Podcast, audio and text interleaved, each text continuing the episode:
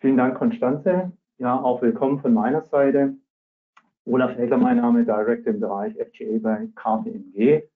Ähm, wie jedes Jahr wieder treffen wir uns hier zu EFS aktuell, leider das dritte Jahr jetzt offline. Ähm, wir haben einfach vorbeugend nochmal beschlossen, dass wir das dieses Jahr nochmal offline machen, weil eben noch nicht klar war, ob wir jetzt im Herbst nochmal Einschränkungen haben werden. Ich freue mich aber in jedem Fall, dass wir auch in dieser Runde wieder zusammen sein können. Heute die erste Veranstaltung aus unserer EFS Aktuell-Reihe. Wir haben heute die aktuellen Praxisthemen zu EFS. Morgen ist dann der zweite Slot mit ausgewählten Themen zu EFS 15. Hier insbesondere Bill and Hold, Stand Ready Performance Obligations und Repurchase Agreement. Ähm, nächste Woche am Nikolaustag geht es dann weiter mit äh, dem Update zu ESG. Das Thema wird immer wichtiger. Wir werden heute auch einen kleinen Schlenker in die Nachhaltigkeitsrichtung machen, das werden Sie gleich mal sehen. Ähm, also am 6.12. dann das Update zu ESG-Themen und am 7.12. dann Ihr Wahlthema. Äh, Sie hatten ja die Möglichkeit, hier auszuwählen und Sie haben sich für Cash und Cash Equivalence entschieden. Das wird sicherlich eine sehr, sehr spannende äh, Veranstaltung für alle, die daran teilnehmen. Äh, was gibt es Wichtigeres als Cash? Wir wollen das heute, und da springe ich dann mal ähm, schnell dann schon zur, zur Übersicht.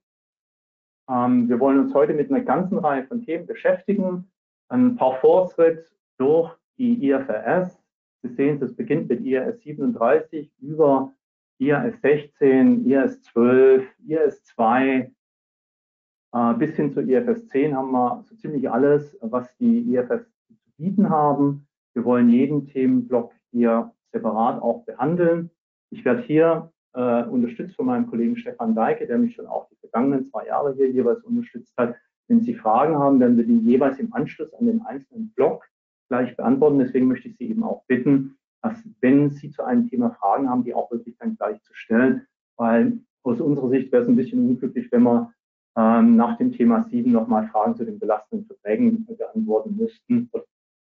Für uns wäre es vielleicht weniger problematisch, aber dann ist das Thema doch schon wieder ein bisschen weg und unter Umständen sind sie dann nicht mehr ganz ähm, im Bilde, was diskutiert wurde. Wie gesagt, eine ganze Reihe von Themen. Wir würden dann jetzt auch gleich einsteigen wollen mit dem ersten Thema, belastende Verträge. Warum beschäftigen wir uns mit diesem Thema? Logischerweise, das IASB hat hier in 2020 eine Änderung des IAS 37 verkündet. Warum war das aber überhaupt nötig? Tatsächlich war es so, dass in 2018 der, der IFS 15 äh, herausgegeben wurde und anwendbar war. Und mit IFS 15 wurden die alten Standards IAS 11 und IAS 18 abgeschafft. Der IAS 11 für äh, Construction Contracts hatte eben eine Regelung zu den Drohverlustrückstellungen aus eben solchen Verträgen, die sich eben an einem Full äh, Cost äh, Approach orientieren, also die vollen zurechenbaren Kosten waren zu berücksichtigen. Mit dem Übergang auf IFRS 15 wurde das geändert. Der IFRS 15 verweist jetzt, hat keine eigene Regelung, sondern verweist jetzt auf den IAS 37 und der IAS 37 hatte historisch zu den Rohverlustrückstellungen eigentlich immer einen Incremental Cost, einen Grenzkostenansatz. Nur die zusätzlichen Kosten, die für diesen Vertrag notwendig sind, wurden in die Betrachtung einbezogen, ob er denn belastet Daher jetzt vielleicht äh, eingestiegen in das Thema. Wie gesagt, im vergangenen Jahr wurde hier die Änderung des Standards verabschiedet. Was ändert sich? Zunächst vielleicht nochmal äh, die Regelung aus dem IAS 3768 zum äh, belastenden Vertrag. Das ist a contract in which the unavoidable cost of meeting the obligations under the contract exceed the economic benefits expected to be received under it. Also vielleicht als erster Schritt nochmal wichtig, die Unit of Account, also das, was wir betrachten bei der Bilanzierung von belastenden Verträgen, ist der einzelne Vertrag. Wann ist der Vertrag belastend? Kommt es eben auf diesen Vergleich an zwischen den unvermeidbaren Kosten, um den Vertrag zu erfüllen. Komme ich gleich nochmal zu.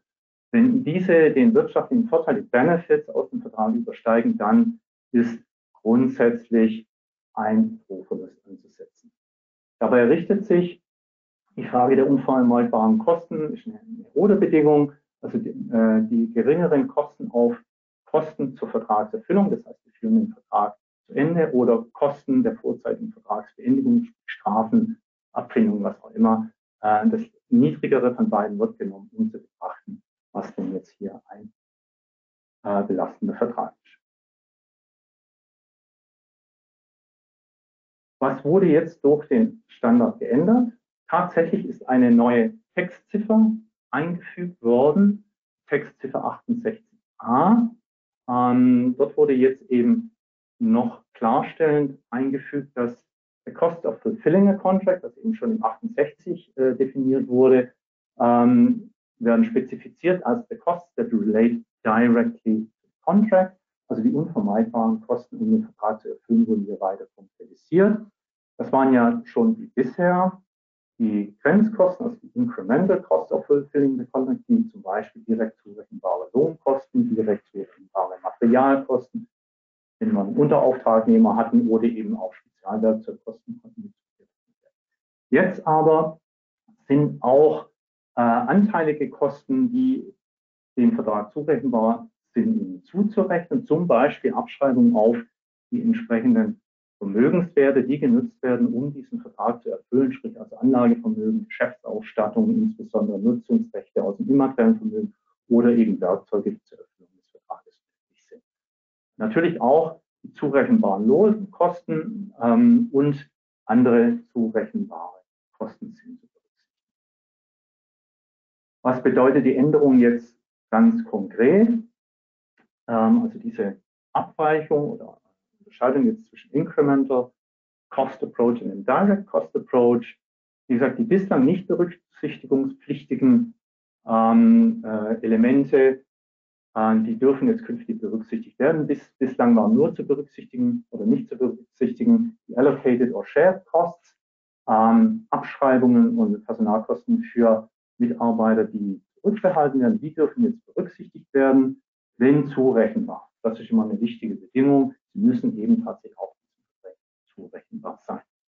Diese Änderung hat Implikationen auf zwei Ebenen. Äh, zum einen, Sie kennen ein bisschen die Ambivalenz des IRS 37 zu belastenden Verträgen. Das heißt, man muss erstmal berechnen, ob der Vertrag belastend ist, um zu wissen, dass ich ihn ansetzen muss. Also das ist so ein bisschen zyklisch. Also ich muss erstmal rechnen, bevor ich dann weiß, ich habe einen belastenden Vertrag und dann muss ich ihn ansetzen. Entsprechend hat die Neuregelung natürlich Auswirkungen sowohl auf den Ansatz als auch auf die Ziele.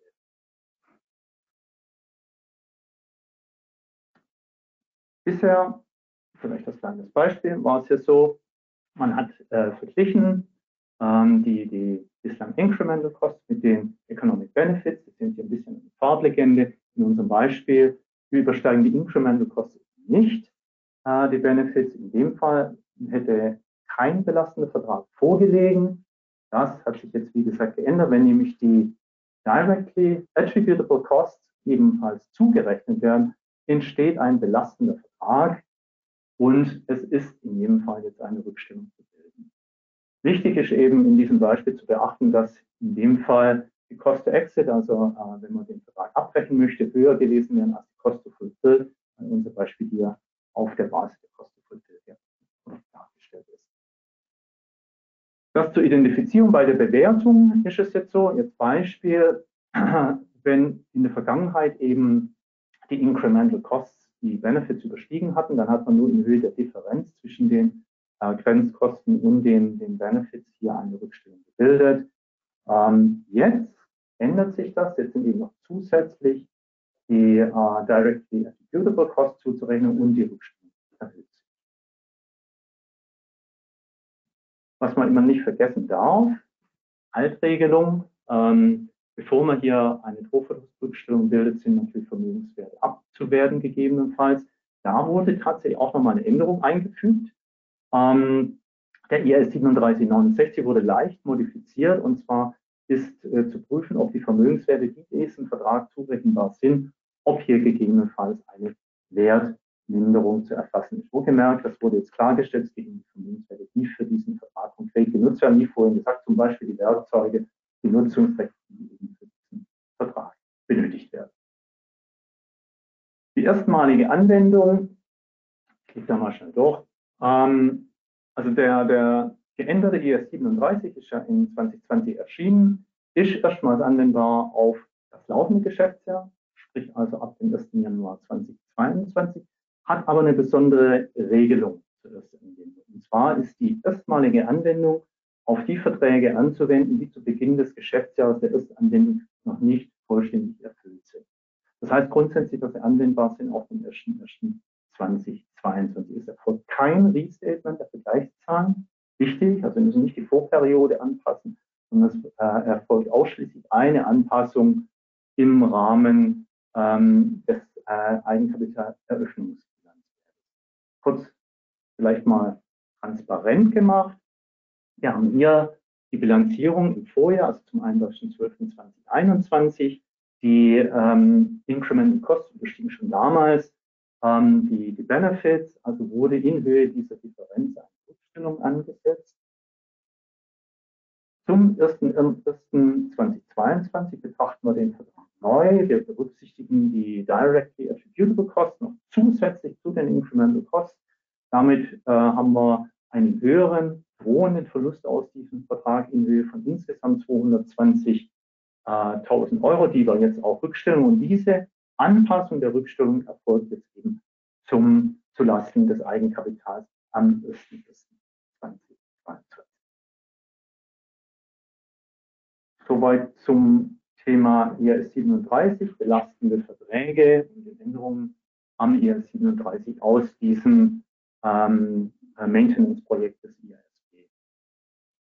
Ich schaue jetzt mal schnell zu meinem Kollegen, dem Stefan. Gab es Fragen? Nein, keine Fragen.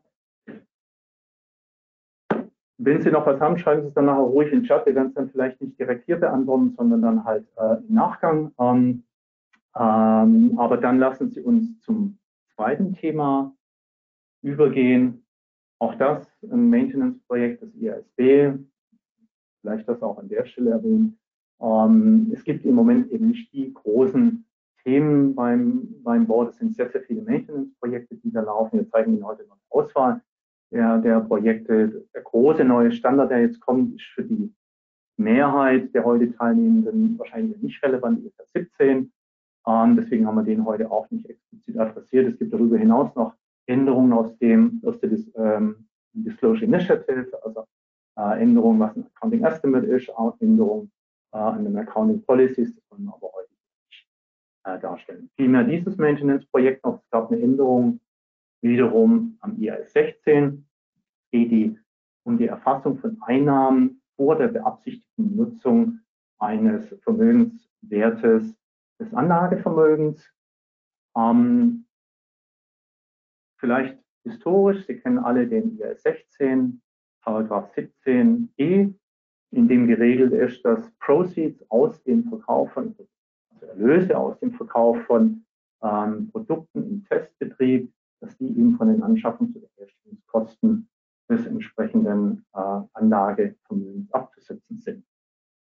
Mit Verabschiedung oder sukzessiver Verabschiedung des neuen Frameworks wurde klar, ähm, dass dieser, diese Abgrenzung der Herstellungskosten eines äh, Anlagevermögensgutes eigentlich nicht in dem Framework vereinbart ist und daher war es notwendig, dass eben hier der IS 16 überarbeitet äh, wird und. Entsprechend ähm, vielleicht äh, dann nochmal hier gesprungen. Ähm, die Verkaufserlöse aus den Testprodukten, wie gerade schon erläutert, vor Inbetriebnahme der Produktionsanlagen sind jetzt also, das ist die Neuregelung, nicht mehr den Anschaffungs- oder Herstellungskosten an denen abzuziehen, sondern die sind jetzt künftig ganz normal über die G&V abzubilden als Verkauf eben von, von Produkten. Das für sich genommen ist, glaube ich, noch nicht das große Problem. Das ist relativ einfach zu bestimmen. Die, die eigentliche Schwierigkeit ergibt sich, glaube ich, dann aus den Folgen äh, dieser Änderung. Das heißt also, die Kosten, die diesen verkauften Produkten zuzurechnen sind, sind anhand des IS-2 zu bestimmen. Ähm, das heißt also, da greifen die Regeln für die Bewertung von das macht es und das ist eigentlich auch der Grund, warum wir heute hier darüber sprechen, für Sie als Unternehmer ähm, vielleicht nicht ta einfacher tatsächlich, natürlich passt es besser äh, in, in die Framework-Begrifflichkeiten ähm, äh, des IFRS-Frameworks. Aber es macht es für Sie unter Umständen schwieriger, weil Sie jetzt trennen müssen in die Kosten, die während dieser Inbetriebnahmephase anfallen für die Produktion der äh, Produkte, die eben im Testbetrieb gefertigt werden und die Kosten, die eben der Fertigstellung oder Inbetriebnahme der Produktionsanlage. Da ist dann auch ein bisschen Ermessen dann drin, ähm, welche Kosten das dann jeweils sind. Und es ist natürlich auch definitiv die Frage zu beantworten, abschließend hier noch, wann ist denn eigentlich die Produktionsanlage fertig? Wann endet die Inbetriebnahmephase? Hier hat das Board auch nochmal klargestellt, die Inbetriebnahmephase endet dann, wenn das, äh, wenn die Anlage in dem Zustand ist, damit sie die geplanten technischen und physischen Parameter erfüllt. Die wirtschaftliche oder ökonomische Leistungsfähigkeit ist völlig irrelevant. Das heißt, ob das Ding nachher überhaupt genutzt wird oder nicht genutzt wird, ist für die, ähm, für die äh, Produktionsfähigkeit der Anlage irrelevant. Dieser Standard ist äh, zum 01.01.2022 retrospektiv anzuwenden, ist auch schon endorsed. Soweit sind Sie da jetzt auch wahrscheinlich schon ein bisschen im Bild. Ich frage jetzt nochmal schnell, weil mehr gibt es zu dem Thema nicht zu sagen, den Stefan, ob es hier zu Fragen gab. Nee, auch hier wieder nicht. Sehr schön, vielen Dank. Ähm, dann würden wir zum dritten Thema springen, wiederum auch ein Thema äh, Maintenance-Projekt, äh, wie so viele Dinge. Eines meiner Lieblingsthemen, äh, ich weiß ich glaube, ich habe schon verschiedentlich in dieser Runde auch äh, mich mit Vertragssteuer nach IFS befasst. Auch hier wieder ein, ein Maintenance-Thema, das aus der Einführung eines neuen Standards resultiert. Sie alle können sich erinnern, dass äh, auch IFRS 16 erst vor wenigen Jahren eingeführt wurde. Und IFRS 16 hat ja diese, diese Neuregelung gebracht, dass alle Operating Lease-Verträge jetzt eben bei dem Leasingnehmer zu bilanzieren sind. Und üblicherweise erfolgt eben die Einbuchung ähm, erstmal mit einem Nutzungsrecht und einem, äh, einer entsprechenden Leasingverbindlichkeit, in der Regel in gleicher Höhe, was zunächst dazu führt, dass hier eigentlich kein Effekt auf das Ergebnis eintritt und damit äh, entsprechend IAS 12 keine latenten Steuern zu erfassen wären. Das galt eigentlich auch schon unter IAS 17 für Finance Lease Verträge. Ähm, jetzt aber mit IFRS 16 hat das Thema natürlich eine deutlich größere Relevanz bekommen, weil alle Leasingverträge beim Leasingnehmer on balance sind. Diese Ausnahme ist die klassische, so bekannte Initial Recognition Exemption im IAS 1215 respektive IAS 1224. Das heißt, dass beim Erstansatz ist grundsätzlich keine latente Steuer anzusetzen, wenn nicht ähm, das Ergebnis entweder des IFRS-Ergebnisses oder auch des Steuerergebnisses Um das nochmal einzuordnen in, in, die Logik, wie geht beim Ansatz ähm, der IAS 12 vor? Die erste Frage, die wir uns immer stellen müssen, wenn wir prüfen, ob latente Steuern anzusetzen sind, ist eben die Frage, resultiert der Vermögensteil oder die Schuld äh, aus einer Business Combination? Wenn eine Business Combination vorliegt, ist die zweite Frage immer, handelt es sich um Goodwill? Wenn es Goodwill ist, dann sind auf diesen Goodwill keine latenten Steuern anzusetzen. Auf alle anderen Differenzen aus einer Business Combination sind latente Steuern insbesondere auf die ganzen immateriellen Vermögenswerte, die hier aufgedeckt werden im Rahmen der Business Combination, auf die Differenz, auf der Value Bewertung der Vermögenswerte und der Schulden, die hier eben im Rahmen der Business Combination übernommen werden. Das interessiert uns aber heute nicht, dieser Part. Wir wollen uns heute den zweiten Ast dieses Baumes zuwenden. Da geht es eben darum, wenn gerade keine Business Combination ist, da wird dann die zweite Frage gestellt, naja, hatte diese Transaktion den Einfluss auf das IRS oder das steuerliche Ergebnis? Und wenn das nicht der Fall ist, dann sind keine latenten Steuern anzusetzen. Das ist die sogenannte Initial Recognition Exemption. Hat einen Einfluss, ähm, also zum Beispiel, wenn Sie, ähm, naja, kann man nicht immer aufpassen, wenn ich jetzt Beispiele mache, ne? ähm, also bei der Abweichung von zum Beispiel Pensionsrückstellungen, wenn wir die einbuchen, einen anderen Wertansatz nach nach IFRS und Steuerrecht haben, dann habe ich einen Effekt aufs Ergebnis. Darauf darf ich latente Steuern bilden. Wenn aber hier kein Effekt eintritt, wie klassisch eben hier äh, die, die typischen Anwendungsfälle, die wir kennen. Ähm, Entfernungs- oder Wiederherstellungsverpflichtungen nach IAS 16 oder Operating Leasing Verhältnisse, wie gerade erläutert. Da gibt es eben keinen Effekt auf äh, die G&V, weder steuerlich noch IFRS. Entsprechend grundsätzlich nach dem bestehenden IAS 12 auch keine latente Steuern anzusetzen. Kurz ausgeholt, Wiederherstellungsverpflichtungen. Das sind eben solche Sachen, wenn man zum Beispiel hier ein Gebäude anmietet, die Einbauten von Verpflichtung hat, wieder was auszubauen. Die Verpflichtung wird dann ähm, Vermögenswert erhöhend eingebucht ähm, und insoweit ist in dem Moment natürlich auch nicht das Ergebnis betroffen. Bisher sind die Unternehmen recht unterschiedlich mit diesem Problem umgegangen. Wir machen es jetzt mal ein bisschen am Beispiel eben dieses Operate Leasing Vertrages. Na, teilweise gingen die Unternehmen her und haben gesagt, okay, ähm, wir wenden diese Initial Recognition Exemption sowohl auf die temporäre Differenz ähm, beim ähm, Vermögenswert, also bei dem Right to Use Asset, bei dem Nutzungsrecht an, als auch auf die Schuld, die Leasingverpflichtung. Und insoweit wurde beim Erstansatz keine Latenz gebildet. Erst im Zeitablauf, eben, wenn sich die, diese beiden Werte über die G&V umkehren, dann werden gesteuert. Die zweite Variante die, die recht häufig praktiziert wurde, ist eine genettete Betrachtung. Man hat also die Leasing-Verpflichtung und den, Nutzungs, äh, äh, den Vermögenswert des Nutzungsrechts saldiert und hat auch diesen saldierten Latenz gebildet, was bei Erstansatz zu einem Nullansatz geführt hat, weil ja eben hier keine äh, Bewertungsunterschiede bestehen, dass sich beide Werte aufgehoben haben. Auch hier entsteht dann natürlich im Zeitablauf. Und die dritte Variante war, wir haben die Initial Recognition Exempt komplett ignoriert und gesagt, interessiert mich nicht. Ich äh, schaue mir die temporären Differenzen sowohl auf das Nutzungsrecht als auch auf die Leasingverbindlichkeit an und bilde hier jeweils eine latente Steuer darauf, weil macht ja keinen Unterschied äh, im Vergleich zur Variante 2. Nachher muss ich ohnehin saldieren, ähm, da ja hier dieses, äh, die beiden temporären Differenzen bei einem gleichen steuerlichen Subjekt entstehen und insoweit auch salvierungsfähig sind, sodass eigentlich wertmäßig nichts anderes rauskommt als bei der Variante 2. Nur, dass ich die Information eben habe, um entsprechende Anhangangaben brutto machen zu können. Wir haben bevorzugt äh, in der Vergangenheit die Variante 2. Ähm, es war aber so, dass wirklich alles zu beobachten war, in der, in der Anwenderpraxis. Was ändert sich denn nun? Ja, wie gesagt, es gibt eine Ausnahme, sprich diese Initial Recognition Extension und Board in seiner ureigenen Weisheit hat jetzt eine Ausnahme von einer Ausnahme beschlossen, also eine Rückausnahme, wie es so schön heißt, die wurde dann jeweils in IAS 1215 und in IAS 1224 umgesetzt.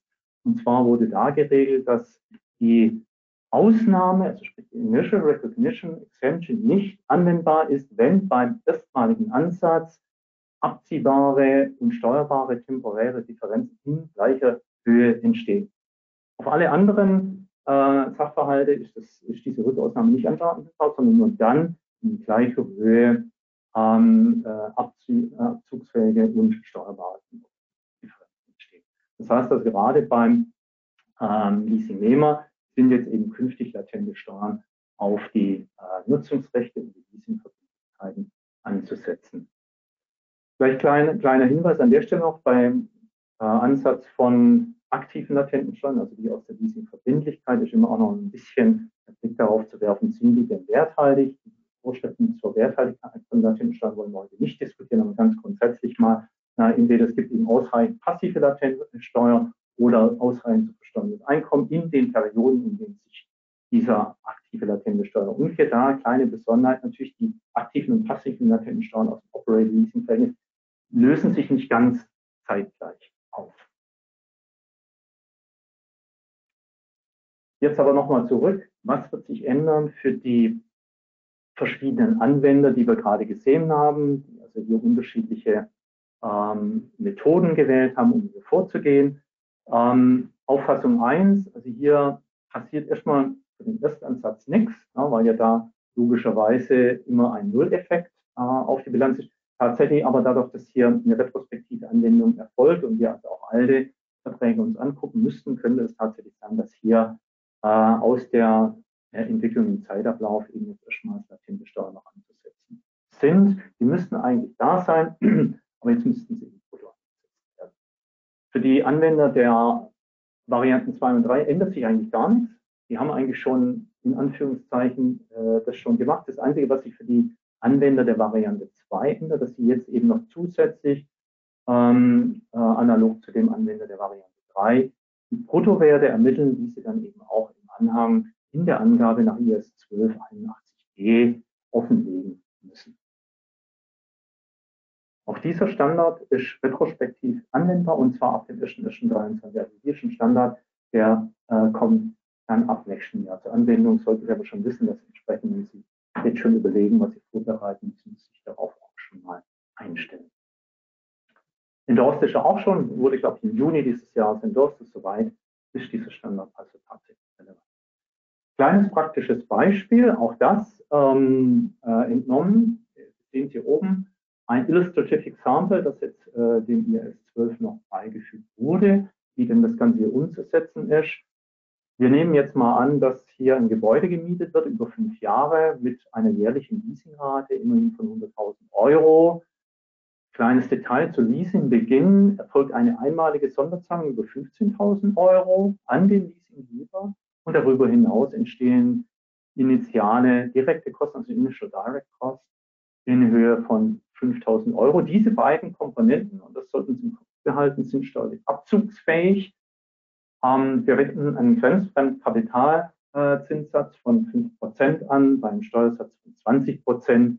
Und wichtig, ja, das Gebäude wird steuerlich weiterhin dem Leasinggeber zugerechnet. Nochmal, um es ein bisschen transparent zu machen. Erster Schritt wie immer, wie, wie berechnet sich die Lease Liability als Barwert der äh, künftigen Leasingzahlungen, eben hier zu den 5% abgezinste 500.000 Euro über fünf Jahre, ergibt Wert von 435.000 Euro. Die Gegenposition, also das Nutzungsrecht, wird also erstmal zunächst mit dem Wert der Leasingverpflichtung angesetzt, 435.000 plus der einmaligen Sonderzahlung plus technische Direct Costs, was wir hier 455.000 Euro als Nutzungsrecht haben. Sie sehen schon, ist nicht ganz so einfach wie vorhin angedeutet, da ist eine kleine Wertdifferenz. Lassen Sie uns mal schauen, wie die latenten Steuern denn auf diese äh, Konstellation hier anzuwenden ist. Erstmal hier für Sie ein Überblick über die gesamten äh, Sachverhalt nochmal unterteilt. Sie sehen es links das Nutzungsrecht mit seinen einzelnen Komponenten und die Leasingverbindlichkeit und dann ist halt ihre Betrachtung. Ähm, wir haben hier äh, einen Buchwert für die Leasingverbindlichkeit von 435.000 Entsprechend baut sich das Nutzungsrecht auf mit den 435.000 plus 15 plus 5. Da alles einen steuerlichen, äh, eine, eine, steuerliche Basis, eine Taxbase von Null hat, entstehen temporäre Differenzen in exakt dieser Höhe. Und wenn wir jetzt die latenten Steuern darauf angucken, ähm, haben äh, wir in Summe, also als Saldo, ähm, äh, latente Steuern, das müssten passive latente Steuern in Höhe von 4.000 Euro sein. Das widerspricht jetzt erstmal der Ausnahme von der Ausnahme. Ja. Äh, tatsächlich muss man hier differenzieren in die zwei Komponenten. Ähm, die zwei Komponenten Sonderzahlung und direkte Kosten, die sind nicht im Anwendungsbereich der Initial Recognition Exemption, weil diese zwei Elemente wurden tatsächlich über das steuerliche Ergebnis eingeführt. Insoweit liegt hier kein Fall der IRE an, also der Initial Recognition Exception, damit auch nicht der Rückausnahme. Die Rückausnahme von der Ausnahme ist nur anwendbar auf die Leasingverbindlichkeit und die damit korrespondierenden äh, Wert des Nutzungsrechts. Das ist ganz, ganz wichtig, dass Sie das mitnehmen, na, weil Sie werden regelmäßig bei äh, Erfassung Ihrer äh, Leasingverhältnisse erkennen, dass sie nicht immer äh, deckungsgleich sind. Und das liegt im Wesentlichen daran, dass hier noch Initial Direct Kosten in der Regel drin sind äh, und die eben hier zu einer Verschiebung führen. Und ist auch richtig so, weil diese, der Ansatz dieser passiven latenten Steuern sorgt dann eben dafür, dass der, äh, das steuerliche Ergebnis, das ja nach Steuerrecht um diese Kosten war das Ergebnis schlechter, das heißt, es wurden zu wenig Steuern erfasst, diese zusätzlichen Steuern werden richtigerweise im EFS-Abschluss erfasst. Nochmal hier der Hinweis, aktive latente Steuern eben so weit ansetzen, auch äh, über die entsprechenden Werthaltigkeitsprüfungen dann als werthaltig einzustufen sind. Abschließender Hinweis, ich hatte schon mal darauf äh, hingewiesen, ähm, was sich im Wesentlichen ändert, ist der Bruttoausweis jetzt im Anhang nach IS 1281g haben Sie jetzt sowohl eine aktive latente Steuer auf die Leasingverbindlichkeit als eine passive latente Steuer auf das Nutzungsrecht auszuweisen. Wer sich intensiv mit Abschlüssen ähm, beschäftigt hat, wird erkannt haben, dass es schon relativ viele Unternehmen in der Vergangenheit auch schon so gemacht haben. Das heißt, von großen Teil ändert sich tatsächlich nicht viel. Wir verlassen das IASB. Ähm, das waren jetzt die Neuerungen, die wir aus dem äh, IASB-Bereich berichten wollten und wechseln zum IFRIC. Ähm, auch das IFRIC ist nicht untätig, ähm, tut ein bisschen was. Allerdings auch hier ähm, in diesem Jahr jetzt nicht unbedingt weltbewegende ähm, neue Standards. Wir hatten insbesondere zu EFS 15, glaube ich, im letzten Jahr äh, eine Veröffentlichung zur Agency Relationship im Rahmen von EFS 15, die, glaube ich, insbesondere für Unternehmen im Bereich äh, der, der Softwareindustrie hier von Relevanz war. In dem Jahr gab es jetzt einen IFRIC auf Anfrage ähm, hier zu IAS2, ähm, Costs Necessary to Sell Inventories. Worum geht's hier? Es geht hier eben um die Bestimmung der ähm, Kosten, die eben notwendig sind für den Verkauf von Vorräten. Das wird bislang im IS2 nicht geregelt. Da wurde eine Anfrage an das IFRIC gestellt. Lassen Sie uns kurz äh, ins Thema springen. Moment. Ja, funktioniert. Ähm, also äh, was, was will IS2? ERS2 möchte also, dass Vorräte mit dem niedrigeren Wert aus Anschaffungs- oder Herstellungskosten oder aber dem Nettoveräußerungswert, also Net Realizable Value, äh, bewertet werden. Ähm, der Nettoveräußerungswert ist der geschätzte im normalen Geschäftsgang erzielbare Verkaufserlös abzüglich der geschätzten Kosten für die Fertigstellung, also wenn man eben hier noch was anschrauben muss, polieren muss, verpacken muss, zack und raus. Und der geschätzten notwendigen Vertriebskosten. Und genau an diesem letzten Punkt entzündet es sich die Frage, naja, was sind denn jetzt die geschätzten notwendigen Vertriebskosten? Da gab es in der Vergangenheit durchaus äh, das Verständnis, dass das die Incremental Costs sind, also auch hier Grenzkosten, also nur die Kosten, die zusätzlich entstehen, um genau diesen Vermögenswert äh, zu verkaufen. Man kann sich vorstellen, dass natürlich bei einem Einzelhändler hier relativ wenig Kosten identifizierbar waren und die Frage dadurch natürlich sehr, sehr berechtigt war. Wir hatten in den Insights hier schon, schon immer auch die Auffassung vertreten, ähm, dass das Wording des Standards nicht festlegt, dass hier nur Incremental Costs zu berücksichtigen sind. Also das Wording ist neutral. Es spricht eben von den Kosten, die notwendig sind, um äh, das äh, entsprechende Produkt zu verkaufen. Dem ist tatsächlich auch das IFRIC gefolgt, hat also bestätigt bei seiner Agenda Decision, dass es hier keine Beschränkung auf die Incremental Costs gibt. Es können also auch weitere Kosten äh, zugerechnet werden, sofern sie denn eben direkt zurechenbar sind. Was das IFRIC nicht äh, äh, gemacht hat, ist zu sagen, was sind denn jetzt die zurechenbaren Kosten, sondern das wurde explizit offen gelassen. Es wurde auch viel in den, äh, in den Comments zu dieser ähm, zu dieser Tentative Gender Decision nachgefragt, was denn eigentlich jetzt die richtigen Kosten wären. Das hat das äh, IFRIC bewusst nicht beantwortet, sondern äh, lässt das offen, weil das eben unternehmensspezifisch und produktspezifisch ist und insoweit das tatsächlich dem Unternehmen überlassen ist, diese Kosten zu bestimmen. Ähm, äh, schön, schöner Kommentar da war an der Stelle tatsächlich, naja, die, ähm, die IFRS sind ja prinzipienbasiert, also ist es nicht Sache der IFRS hier den Kostenbegriff auszufüllen. Ähm, das heißt aber auch natürlich für Sie, Sie werden auch hier ein bisschen Probleme haben, genau zu bestimmen, welche Kosten zu berücksichtigen sind. Gegebenenfalls sind sogar Anteile, Kosten für Werbemaßnahmen oder sogar die Lohnkosten des Verkaufspersonals im äh, Retail-Bereich zu berücksichtigen. Mehr gibt es zu diesem IFRIC hier jetzt konkret nicht zu sagen. Ich würde jetzt auch nicht, nicht unmittelbar um Fragen bitten, sondern ich würde das Thema IFRIC ein bisschen weiter äh, noch, noch ähm, ausarbeiten. Es geht jetzt weniger um weitere wichtige IFRIC-Agenda-Entscheidungen, sondern es geht einfach darum, wie geht man denn jetzt eigentlich mit solchen IFRIC-Entscheidungen um? Ähm, Sie wissen, äh, das ISB hat so ein Due Process Handbook, also wie wickle ich das Standard Setting ab, hat es sich selber gegeben, äh, mit den Trustees eben abgestimmt, wie, wie läuft der Prozess. Und der Prozess hat sich so ein bisschen verändert an der Stelle.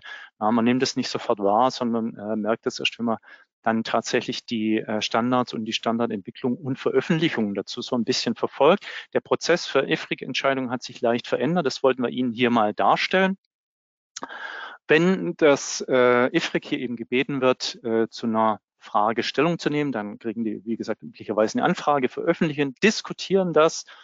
Und wenn sie dann zu einer äh, Tentative Agenda Decision, also zu einer vorläufigen Entscheidung gekommen sind, dann äh, wird es üblicherweise im darauffolgenden IFRIC Update veröffentlicht, gemeinsam mit dem Text der Tentative Agenda Decision. Soweit kennen Sie es, glaube ich. Das, das ist soweit nichts Ungewöhnliches. Danach schließt sich eine Kommentierungsfrist von in der Regel 60, 60, ja, 60 Tagen an. Das heißt, in der Zeit haben die ähm, Stakeholder also die Möglichkeit, diese äh, Decision äh, zu kommentieren. Das passiert auch regelmäßig. Äh, dann gibt es auch hier eine Diskussion dann nochmal im Rahmen des IFREC, äh, wie denn die ähm, Kommentare der interessierten Öffentlichkeit eben zu würdigen sind. Es gibt auch immer Stellungnahmen vom Staff an, äh, dazu, zu den einzelnen äh, Stellungnahmen der äh, interessierten Öffentlichkeit und dann kommt das IFRIC eben zu seiner finalen Entscheidung. Diese Tatsache, dass das IFRIC eine finale Entscheidung getroffen hat, wird dann wiederum im folgenden IFRIC Update veröffentlicht. Tatsächlich aber nicht der Text der finalen IFRIC-Entscheidung. Und wenn tatsächlich hier nochmal am Text etwas verändert wurde, ist das in dem Moment noch nicht bekannt. Der Text geht nämlich jetzt weiter, beziehungsweise der Prozess geht weiter. Das IFRIC berichtet ja dann an den, an das Board. Äh, das Board bestätigt oder äh, rejects, also lehnt die, die Entscheidung eben ab. Das ist äh, so vorgesehen im Prozess. Oder kann sagen, ich nehme ich nehm das Projekt zu mir, weil wir eben sehen, dass hier möglicherweise Relevanz für eine äh, Standardanpassung ist. Aber auf jeden Fall entscheidet das Board dann über diese finale Agenda Decision. Und wenn die, äh, das Board der finalen Agenda Decision zustimmt, dann erst erfolgt die Veröffentlichung des finalen Agenda-Textes als Addendum zu dem alten IFRIC Update. Ein bisschen kompliziert jetzt der Prozess, nicht mehr ganz so einleuchtend wie in der Vergangenheit war. Ähm, Warum reden wir darüber? Wir wollten nur darauf hinweisen, dass gegebenenfalls hier, wenn eine Textänderung stattgefunden hat, Sie die möglicherweise noch nicht gesehen haben, solange die Stufe drei, die äh, Bestätigung durch das Board, noch nicht erfolgt ist.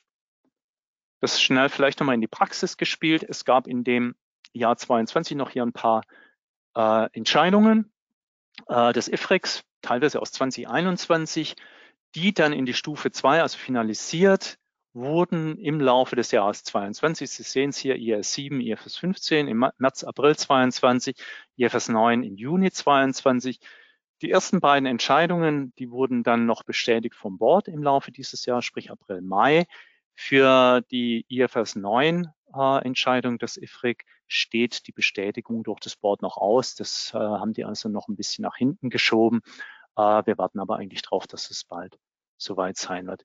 Vielleicht auch der kleine Hinweis, äh, IAS 7 äh, hier, das wird mit Thema der Diskussion des Wahlthemas am 7.12. sein.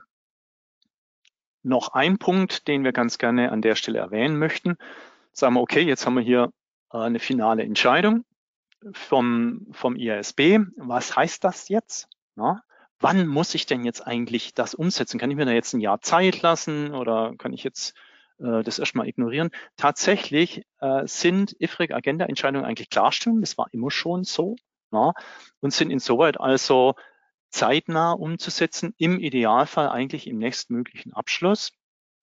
Äh, jetzt kann man natürlich sagen, wenn wir wie hier zum Beispiel diese in, finale Entscheidung zu IFS 15, Principal versus Agent, Software Reseller, im Mai 2022 bekommen haben, im Mitte Mai 2022, dann ist vielleicht ein bisschen knapp, da noch die Systeme umzustellen, um das im Halbjahresfinanzbericht 2022 abzubilden. In so einem Fall empfehlen wir dann eben, dass Sie Kontakt mit Ihrem Prüfer aufnehmen, um eben abzustimmen, dass Sie hier nicht schon äh, das umsetzen, gegebenenfalls eben entsprechend äh, noch ein bisschen Wording aufnehmen, dass sie das nicht gemacht haben in ihrem ähm, verkürzten Anhang an der Stelle. So, und an der Stelle würde ich jetzt mal fragen, ob es Fragen zu den IFRIC-Diskussionen äh, gibt. Keine Frage, aber der Hinweis, dass der Ton deutlich besser ist. Na super, na, na klasse, na. Da auch dann äh, vielen Dank ans Team, äh, dass Sie das so schön hier und schnell auch gelöst haben. Dann weg von dem ganzen Standard-Setting. Ähm, ganz, ganz andere Welt. Ich hatte es vorhin schon mal gesagt, wir wollen jetzt so ein bisschen rausgehen äh, in die große, schöne neue Welt der Nachhaltigkeit. Ähm, dominiert äh, die Diskussion all überall.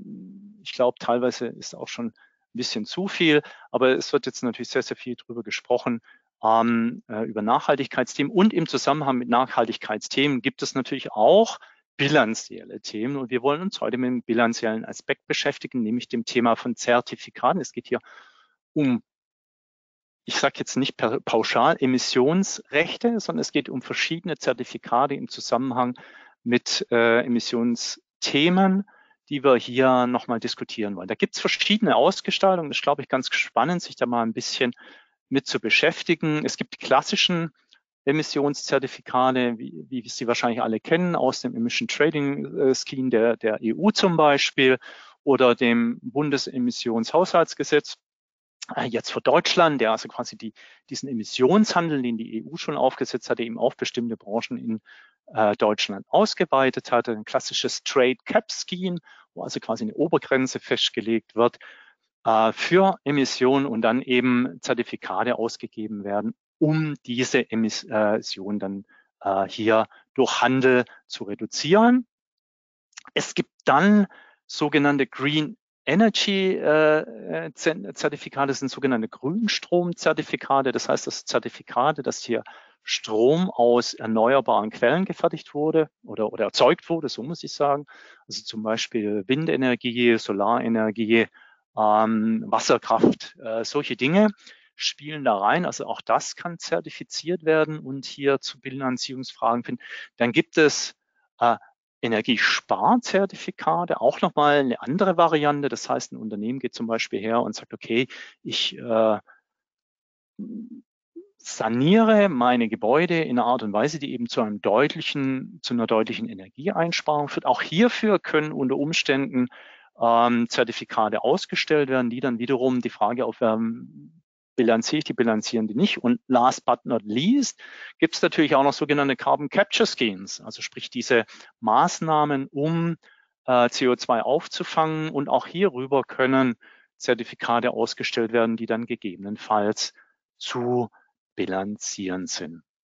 Aktuell, vielleicht haben Sie es mitbekommen, ist beim IFRIC gerade auch eine Anfrage zu einer nochmal anderen Spielwiese. Äh, hier, äh, es, es gibt neues, äh, ähm, eine neue Regulierung, dass eben wenn äh, Kfz-Import oder Kfz-Produktion nicht den vorgegebenen CO2-Limits entspricht, dass dann das Unternehmen entsprechend hier ähm, zu einem Ausgleich verpflichtet ist bzw.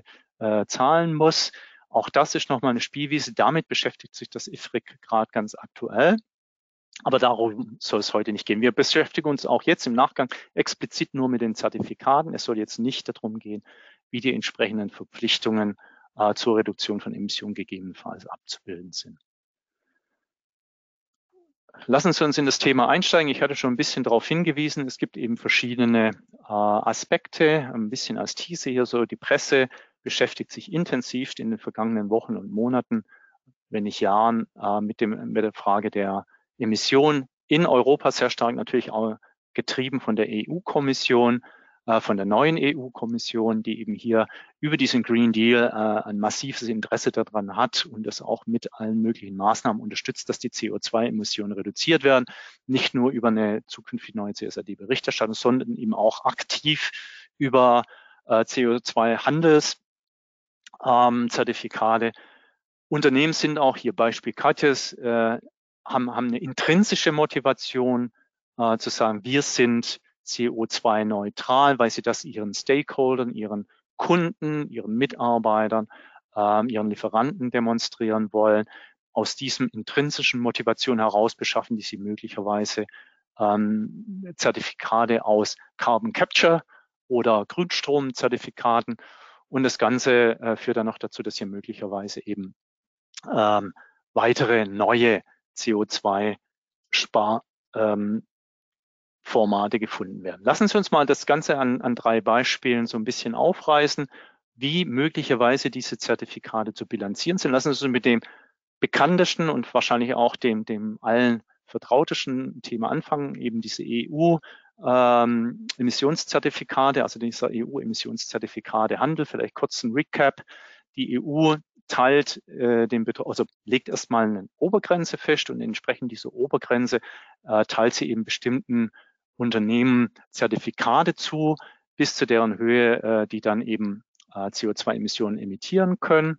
Diese Obergrenze wird jährlich reduziert. Damit reduzieren sich auch jährlich die ähm, äh, Mengen der Zertifikate, die die Unternehmen bekommen. Also ein Anreiz wird geschaffen, dass man hier CO2 einspart. Am Ende eines Jahres wird dann geguckt, wie viel CO2 haben wir tatsächlich emittiert ähm, und meldet es der äh, deutschen Emissionshandelsstelle. Wenn das Unternehmen nicht genug Zertifikate zugeteilt bekommen hat, dann muss es äh, eventuell über die European Energy Exchange Zertifikate zukaufen. Wenn es zu viele hat, weil sie eben sehr sparsam waren oder weil äh, die Produktion aus welchen Gründen auch immer stillstand, dann haben sie diese eben verkauft. Wir müssen uns jetzt aber fragen, was passiert denn eigentlich mit den Zertifikaten bei dem Unternehmen, das hier emittiert und diese Zertifikate erhalten hat.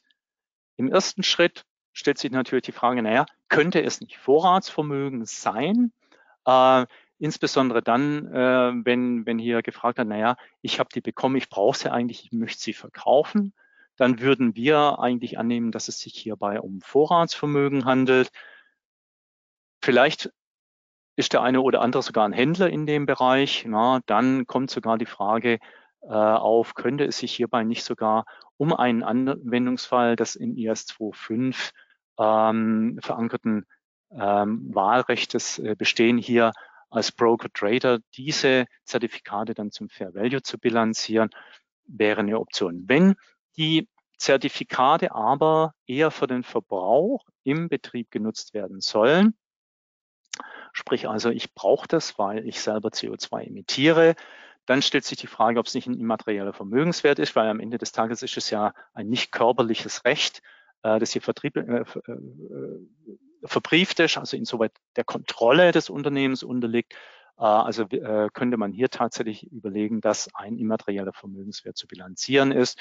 Immer ein bisschen beachten, wenn es Vorräte sind, dann kann es nicht ein immaterieller Vermögenswert sein. Also da muss man dann immer schauen, in welchem Bereich man sich gerade bewegt.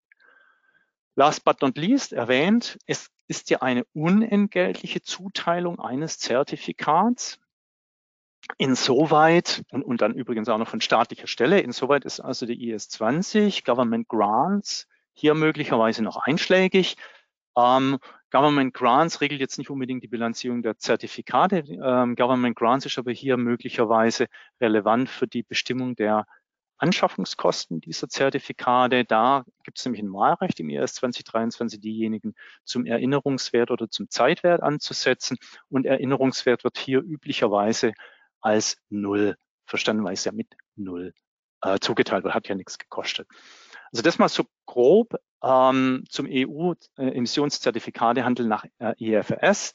Es gibt Hinweise vom IDW dazu. RSHFA 15 hat die HGB-Rechnungslegung hierzu ausgearbeitet. Das ist also etabliert. Da gibt es kein, keine weiteren Fragen. Bei uns finden Sie in den Insights äh, Hinweise in den Kapiteln 3.3 zu den Vor Bilanzierung als Vorrat, Kapitel 3.8 immateriellen Vermögenswerten und 3.12. Dann, dort finden Sie dann die Bilanzierung der Liability nach IAS 37. Lassen Sie uns zum nächsten Modell springen. Freiwillige CO2-Kompensation. Ein Unternehmen, jetzt nehmen wir mal zum Beispiel vorne, hatten wir gesehen, Katjes hat sich committed, ich möchte äh, CO2-neutral sein. Wir alle wissen, dass, dass das nicht unbedingt immer so funktioniert, dass man kein CO2 mehr ausstoßt, sondern dass man unter Umständen eben hier Projekte fördert, die CO2 einsparen oder sogar einfangen. Und in unserem Beispiel hat sich jetzt das Unternehmen ähm, zusammengetan mit einem Aufforstungsprojekt in Costa Rica zur CO2-Bindung der Green Tree GmbH. und ähm, zahlt der Green Tree GmbH hier einen Betrag an Geld und die Green Tree verpflichtet sich eben hier dann Zertifikate zu liefern. Die Green Tree äh, hat in Costa Rica große Flächen an Land angemietet, auf denen sie Bäume pflanzt und diese Bäume, wie wir alle wissen, äh, absorbieren CO2. Jetzt brauchst du natürlich noch einen Player in dieser Konstellation, der dann schaut, äh, wie viel CO2 wurde denn jetzt hier gespeichert. Das machen dann eben Ingenieure, Geologen, ähm, wer auch immer. Die zertifizieren dann der Green Tree GmbH, dass hier so und so viel Millionen oder tausend Tonnen CO2 eingefangen wurden, stellen hierüber Zertifikate aus und nachdem sich die Green Tree GmbH ja verpflichtet hat, diese Zertifikate ähm, zu ähm, weiterzugeben an unseren Investor, dann gehen die Zertifikate direkt an unseren Investor. Und wie bilanziert dieser Investor denn jetzt diese Zertifikate? Soweit er diese Zertifikate erworben hat, um sie weiter zu verkaufen, ist es, glaube ich, relativ simpel. Ähm, das heißt, auch hier äh, könnte man äh, bejahen, dass es sich um Vorratsvermögen äh, handelt, gegebenenfalls sogar wieder das Broker-Trader-Wahlrecht nach IRS 2.5 vorliegt. Möchte man das aber nutzen, um seine eigene CO2-Bilanz äh, hier quasi zu optimieren, dann äh, stellt sich hier wieder die Frage, ist nicht wieder ein immaterieller Vermögenswert? Das kann man äh, grundsätzlich dann bejahen. Ähm, kommt ein bisschen auf die CO2-Strategie des einzelnen Unternehmens drauf an, aber hier ist auch diese Möglichkeit da. Hier stellt sich die Frage nach dem Government Grant logischerweise nicht, kommt ja nicht vom Staat, sondern äh, habe ich hier durch ein Investment, äh, jetzt sage ich mal offshore, also im Ausland, äh, hier ähm, angeschafft. Also insoweit ist hier ein, ein, ein, ein es gibt hier Anschaffungskosten. Ich muss also nicht rekurrieren auf den IS 20. Interessante Überlegung könnte in dem Zusammenhang sein, habe ich denn nicht möglicherweise ein Nutzungsrecht an dem Grundstück in Costa Rica erworben? Das würden wir verneinen, äh, weil tatsächlich der Investor keine Kontrolle über diesen Vermögenswert erlangt. Na, er kann nicht bestimmen, wie viele Bäume gepflanzt werden. Er kann nicht bestimmen, wie intensiv das bewirtschaftet wird.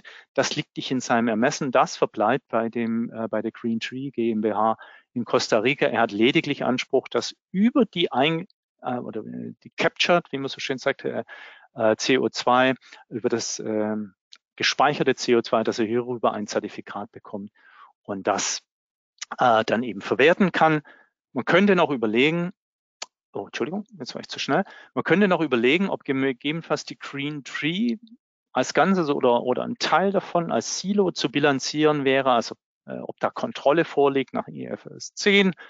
Ähm, aus den genannten Gründen ist das aber auch nicht unbedingt gegeben. Das sind so ein bisschen die Überlegungen, die man im Zusammenhang mit freiwilligen CO2-Kompensation hier sehen kann. Es gibt hier noch keine äh, spezifischen Ausführungen in unseren Insights oder aber vom, vom IDW.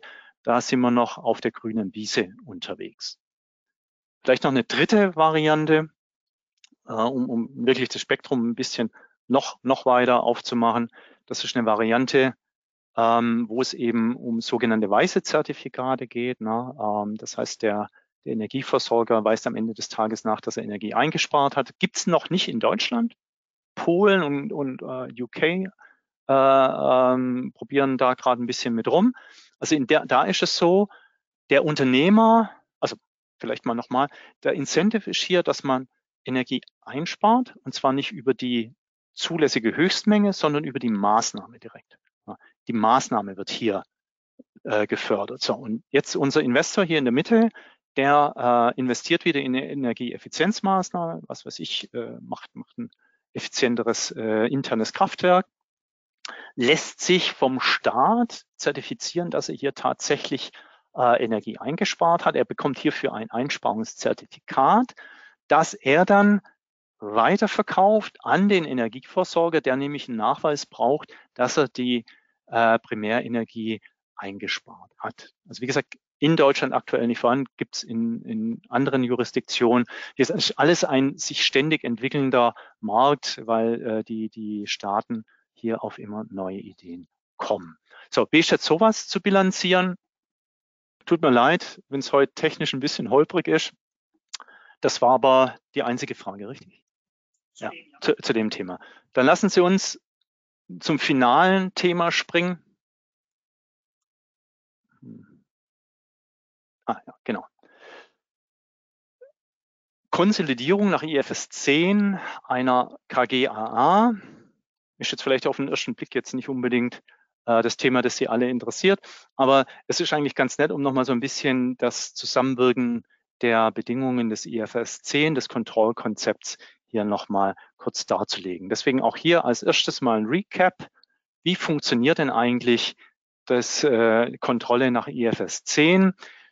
Wir nehmen als kleines Beispiel für die nächsten, sagen wir mal, drei, vier Folien, wo wir uns über das Modell äh, des IFS 10 unterhalten, wieder die Johanna als Mehrheitsgesellschafterin der TAG, einem traditionsreichen Familienunternehmen, dem Normalstatut der Aktiengesellschaft nach deutschem Aktienrecht organisiert ist. Die Johanna hat 60 Prozent, der Streubesitz hat 40 Prozent. Jetzt könnte man sagen, klar, Mehrheit, alles klar, äh, ich beherrsche Nein. IFS 10 äh, sagt, das ist nicht so. Äh, wir müssen dann schon gucken, und zwar im ersten Schritt müssen wir erstmal gucken, ähm, hat die Johanna überhaupt Verfügungsgewalt? Verfügungsgewalt definiert nach IFS 10, dass sich die Entscheidungen beispielhaft zum Teammanagement-Personal und zum Budget, also zu Vorstand und, und äh, Budget eben verabschieden kann. Hier im Normalkonstitut der deutschen Aktiengesellschaft ist es so, dass der Aufsichtsrat diese Entscheidungen trifft, also der äh, beruft und, und äh, ruft auch den, den Vorstand ab. Gleichzeitig bestätigt oder verabschiedet er das äh, Budget. Der Aufsichtsrat wiederum wird von der Hauptversammlung gewählt und die Johanna hat in dieser Hauptversammlung die Mehrheit der Stimmrechte, kann insoweit den Aufsichtsrat bestimmen, kann insoweit die relevanten Entscheidungen ähm, treffen. Insoweit liegt hier also Verfügungsgewalt vor. Das allein genügt aber nicht. Die Johanna braucht natürlich auch noch, muss noch Variabilität ausgesetzt sein. Das liegt in diesem Fall vor. Aufgrund ihrer Anteile ist sie Dividenden ausgesetzt im positiven Sinne und natürlich auch den Wertschwankungen aus den Anteilen. Insoweit liegt Variabilität vor und das entscheidende Frage, die dann noch ist, ist die sogenannte Linkage. Das heißt, kann die Johanna ihre Verfügungsgewalt nutzen, um die Variabilität zu beeinflussen? In dem Fall kurz gesagt, ja, kann sie. Dadurch, dass sie über ihre Stimmrechte die relevanten Entscheidungen trifft, kann sie natürlich auch die Returns dieser ähm, TAG bestimmen. Das heißt, die Johanna beherrscht die TAG. Und kleiner Hinweis an der Stelle, weil wir das in den letzten ein, zwei Jahren verstärkt beobachtet haben, dass diese Angabe hinterfragt wird von den Aufsehern. Äh, die Johanna ist als Ultimate Controlling Party anzugeben. Ähm, diese Angabepflicht ergibt sich aus IAS 2413. So, jetzt entwickelt sich, und jetzt kommen wir zur KGAA als attraktiven Gestaltungsmöglichkeit, ähm, das Unternehmen weiter. Äh, Sie sehen hier mal so ein bisschen Snippets aus den Zeitungen. Die äh, äh KGAA als Unternehmensform ist beliebt bei DAX und Familienunternehmen, nehmen wir als Beispiel Merkmal. Oh, und es ist eine unterschätzte Unternehmensform. Warum ist sie unterschätzt? Das sehen wir gleich. Wie gesagt, die Johanna hat sich weiterentwickelt. Sie möchte ganz gerne noch ein bisschen Geld am Kapitalmarkt aufnehmen, hat aber Sorge, dass sie die Beherrschung über die TAG verliert und geht auf ihren Berater zu und sagt, naja, ähm, ich habe gehört, die KGAA gewährt mir hier Gestaltungsmöglichkeiten, damit ich möglicherweise das erreiche, was ich möchte, nämlich Geld bekommen vom Kapitalmarkt, dabei aber trotzdem die Beherrschung zurückbehalten. Ihr Berater erklärt ihr hm, kurz, die wesentlichen Unterschiede zur AG im Normalstatut, die Leitungsfunktion, und das ist, glaube ich, wirklich der entscheidende Punkt bei einer KGAA, ist der persönlich haftende Gesellschafter und der wird eben gerade nicht mehr gewählt von der HV, nicht mehr bestimmt. Das heißt, kann auch nicht von der HV abberufen werden. Insoweit ähm, ist die Leitungsfunktion entkoppelt von der KGAA. Die Zustimmungspflicht der Kommanditisten zu bestimmten Zustimmungs- oder außergewöhnlichen Geschäften, wie es grundsätzlich angelegt ist im Aktiengesetz, kann in der Satzung abbedungen werden. Und damit hat der Aufsichtsrat nur noch eine eingeschränkte äh, Funktion im, in der KGAA, insbesondere die Personalkompetenz fällt weg und eben auch die zustimmungspflichtigen Geschäfte können ihm entzogen werden. Sodass am Ende des Tages die KGAA im Sinne der Johanna äh, hohe Flexibilität bei der Governance-Ausgestaltung gewährt, den Zugang zum Kapitalmarkt ermöglicht, bei wenig Transparenzerfordernissen auf Ebene der Gesellschafter.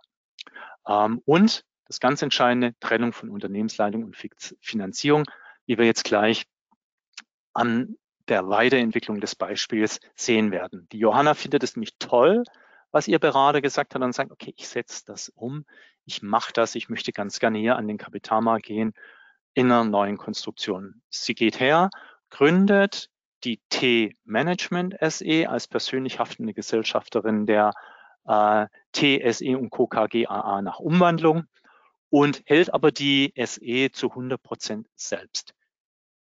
Die Einwerbung von Kapital am Kapitalmarkt funktioniert, dadurch erhöht sich der Streubesitz auf 60 Prozent. Die Annahme, die diesem Konstrukt jetzt zugrunde liegt, ist, dass die SE von der KGAA nur einen Auslagenersatz für die Kosten des Vorstands bekommt. Wer beherrscht jetzt die KGAA? Wir prüfen wieder anhand des Schemas nach IFS 10 Verfügungsgewalt.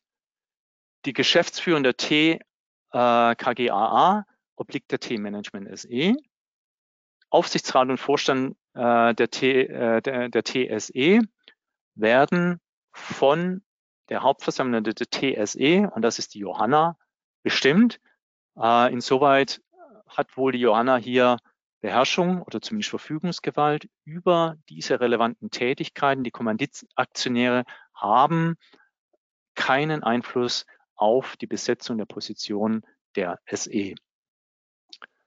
Die Variabilität der Ergebnisse ist nach wie vor gegeben. Aufgrund der direkten Kommanditbeteiligung von 40 Prozent hat die Johanna unverändert diese signifikanten Rückflüssen und einer signifikanten Variabilität ausgesetzt. Linkage ist auch hier gegeben. Wir machen es kurz. Man kann ja diskutieren, ob sie hier nur als Agent agiert. Äh, tatsächlich ist sie aber aufgrund ihres signifikanten Anteils von 40 Prozent erheblichen Rückflüssen und einer erheblichen Variabilität ausgesetzt, sodass wir auch in diesem Konstrukt zu dem Ergebnis kommen, dass die Johanna die TSE und Co. KGAA beherrscht, und zwar aufgrund ihrer Beherrschung der TSE. Auch in diesem Konstrukt ist die Johanna wieder als Ultimate Controlling Party anzugeben. Die Johanna wird ein bisschen älter und überlegt sich, naja, möchte mich ein bisschen zurückziehen, ähm, möchte daher die übrigen Familienmitglieder ein bisschen stärker einbeziehen, hat dazu äh, auch wieder ihren Berater gefragt und der Berater hat jetzt eben vorgestellt, äh, vorgeschlagen, dass sie die äh, KGAA ins Einheitsmodell wandelt das macht sie äh, dann auch, das setzt sie auch um.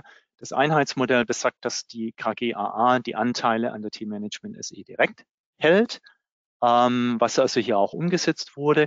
Über verschiedene Kapitalmaßnahmen ist die Familie jetzt mit 40 Prozent wieder beteiligt, der Streubesitz mit 40 Prozent, die Johanna mit 20 Prozent. Wichtige Annahme nochmal in dem Zusammenhang, dass die Johanna und ihre übrigen Familienmitglieder über eine Investorenvereinbarung sich derart binden, dass sie ihre Stimmrechte in der Hauptversammlung der KGAA einheitlich ausüben.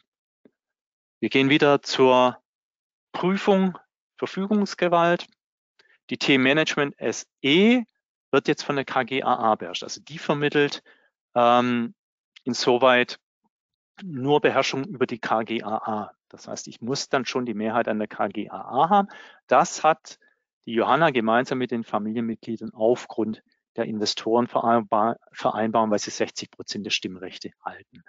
Die Variabilität ist unverändert über die Kommanditanteile gegeben, sowohl Dividenden als auch Wertschwankungen. Und die Linkage, die Rechte an der KGAA, die 60 Prozent an der KGAA erlauben es, Johanna und Familie die TSE zu steuern und damit eben auch die Beherrschung auszuüben.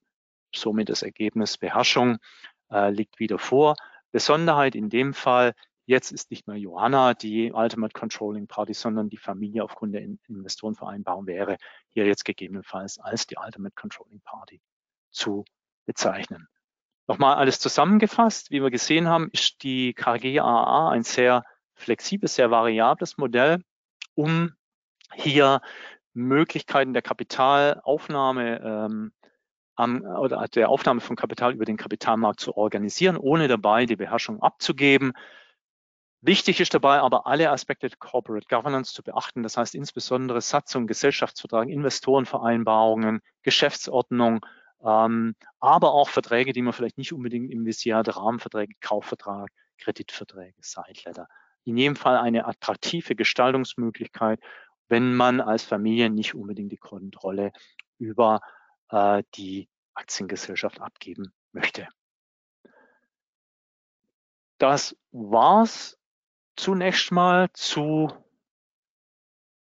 okay, zur KGAA. Ähm, ich würde jetzt nochmal schnell fragen, gibt es Fragen hierzu?